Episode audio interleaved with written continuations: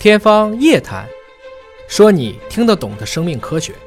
欢迎您关注今天的天方夜谭，我是向飞，为您请到的是华大基因的 CEO 尹烨老师。尹烨老师好，向飞同学好。本节目在喜马拉雅独家播出。今天来关注《Nature》杂志，《自然》杂志呢首次揭示了人类最早灭绝的祖先之一的养育习惯。我觉得人类啊，通过各种化石的存在啊，开始对自己的祖先感兴趣。嗯。很大程度上还是希望通过自己的先人，能够更好的认识和了解自己，对吧？呃，因为人类对自身的认知还是太匮乏了。那么这一次的心理研究呢，就揭示了人类最早的进化祖先之一，他的母亲角色和他的。养育的责任。那这篇 Nature 的文章，请野老师帮我们分析一下。其实 Nature 是说了一种养育习惯，嗯，只是这种养育习惯呢，是我们最早灭绝的一个祖先，叫做南方古猿。嗯，南方古猿我们知道最著名的就是 Lucy，嗯，它是在肯尼亚发现的，但是这个里面讲的它是在南非，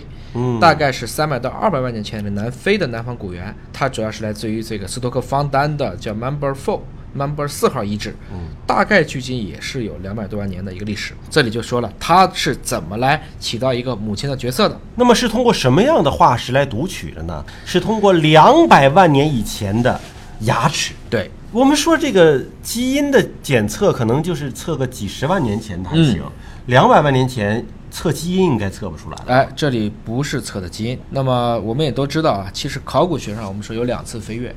第一次飞跃是我们明白了碳十四，嗯，因为碳十四这是一个创世力量做出来的，这不是在自然界可以形成的，它是在非常非常早期的，应该说宇宙还处于一个洪荒年代的时候，给出的一种高能的。这样一种碳十四，因为正常的碳只有十二嘛，嗯，所以碳十四其实在所有的这些物种当中，五万年以上的这些，它都有一个半衰期，嗯，所以其实是可以根据碳十四的含量来辨别这个物件的一个一个原始年代。就年代的鉴定，碳十四不是很准，但是已经比较准了，这是第一次。那第二次呢，就是现代的这些成分的分析，嗯，包括这些微量元素的分析，包括你说的古 DNA 的鉴定，嗯，但是古 DNA 呢，因为它毕竟它是一个大分子，嗯。长链的，非常容易在自然界中受到破坏，即使在牙齿当中存两百万年，如果不是在很好的条件下，应该也是测不到的，嗯，所以呢，这里面大家其实考虑的更多的是锂的含量，它是通过了两百万年前的牙齿来读取信息啊，对，读取信息之后呢，它就推测出说南方古猿的。哺乳期大约是十二个月，就喂一年的奶。对，喂一年的奶，如果跟现代人相比较来讲，这也正常，对吧？比较正常。现在还有喂到两岁的呢，比较正常。我们今天的人类啊，因为头颅太大，嗯，我们所有的人类都是早产的，嗯。因为如果发展到足月生下来，比如说就已经能像猩猩一样的可以自己有照顾自己的能力了，那么现在女性的骨盆是生不出来的，那孩子可能都被卡在产道呢。嗯，对于南方古猿来讲，虽然头没有那么大，但是我相信它的这个大脑的发育相比于之前的猿类那还是大很多的，所以生下来以后呢，可能还是需要照顾的。这个时候呢，他们觉得养一年还是 OK 的，但如果这里也强调了啊，养了一年以后发现还是食物短缺。那妈妈就继续用给孩子喂奶，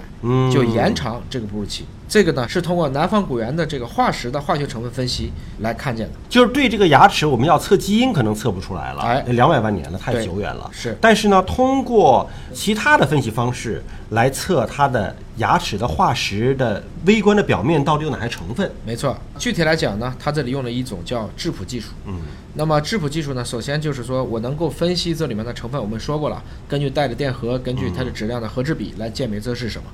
他们先用激光把这个牙齿的表面气化掉，嗯。啊，我们一般可以理解成这是一种辅助的解离，就是相当于把这东西都打成散，打成一个可以被质谱捕获到的这样的一些微观的离子或者化学物质，然后通过气象色谱加质谱的分析，来得到它的一个气体样本的化学特征。分析牙齿到底是由什么东西构成的？对，因为牙齿的生长可以理解成像树干啊，它是日复一日的，就一层一层的去加，外面就是这个我们叫做珐琅质，对，牙釉质，那还有牙本质。所以其实牙齿对于重建个体的生命早期发生的生物事件特别有价值，嗯，因为它能够去记录下你那个时候吃的东西，因为我也在长骨头嘛，嗯，那这些东西就会记录在这个牙齿的里面。我们今天也有非常多的考古是通过这样的方式。来去鉴别到底那个时候发生了什么样的事情，就是牙齿里边甚至还能够记录我们吃过什么东西。对他用这种叫做微地球化学图谱呢，其实他最早还没有鉴定我们这里说的南方古猿，它最早做的呢是尼安德特人，嗯，就是一种洞穴人，大概离开我们三到五万年，推测是被人类给灭了的。但是我们现代人的基因当中还有百分之二的基因是来自尼安德特人的，而这里做的研究样品呢，要比尼安德特人的牙齿再古老十倍。他们发现呢，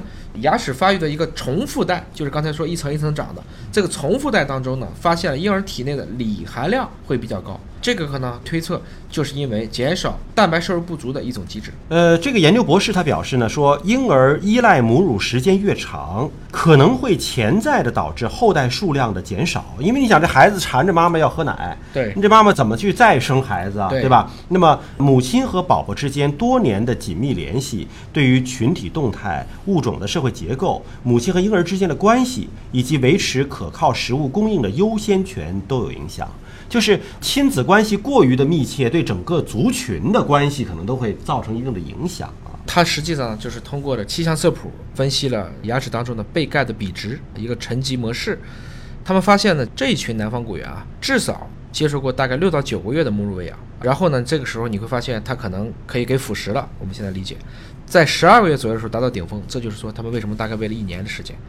而除了早期牙齿当中沉淀的这个背钙比这个值比较高以外呢，后来发现它跟锂元素的这个积累也出现了循环性的变化。嗯，这就验证了它的一个结论：如果外面的食物不足的时候，那么南方古猿会选用再喂母乳来给这些孩子们进行一部分的哺育。就是科学家们怎么来还原这个南方古猿的食谱，实际上是通过牙齿不同层的。物质成分结构的不一样，来倒推说它有可能是吃的是什么东西。然后这个一倒推，发现不同的季节，自然界获取的食物的不同，导致它们吃的东东西不一样，而且还有个食物压力。一旦这个食物短缺了，那么小一点的古猿就继续喝妈妈奶了，你就别吃了，你就给妈妈吃吧。吃的过程中呢，他会发现像它的这个背盖、里之间有一个循环周期的，嗯，这就意味着它们可能伴随着不同的季节。它会遇到不同的一些食物的充足或匮乏，对，从而哺育的方式也会与之对应的转变。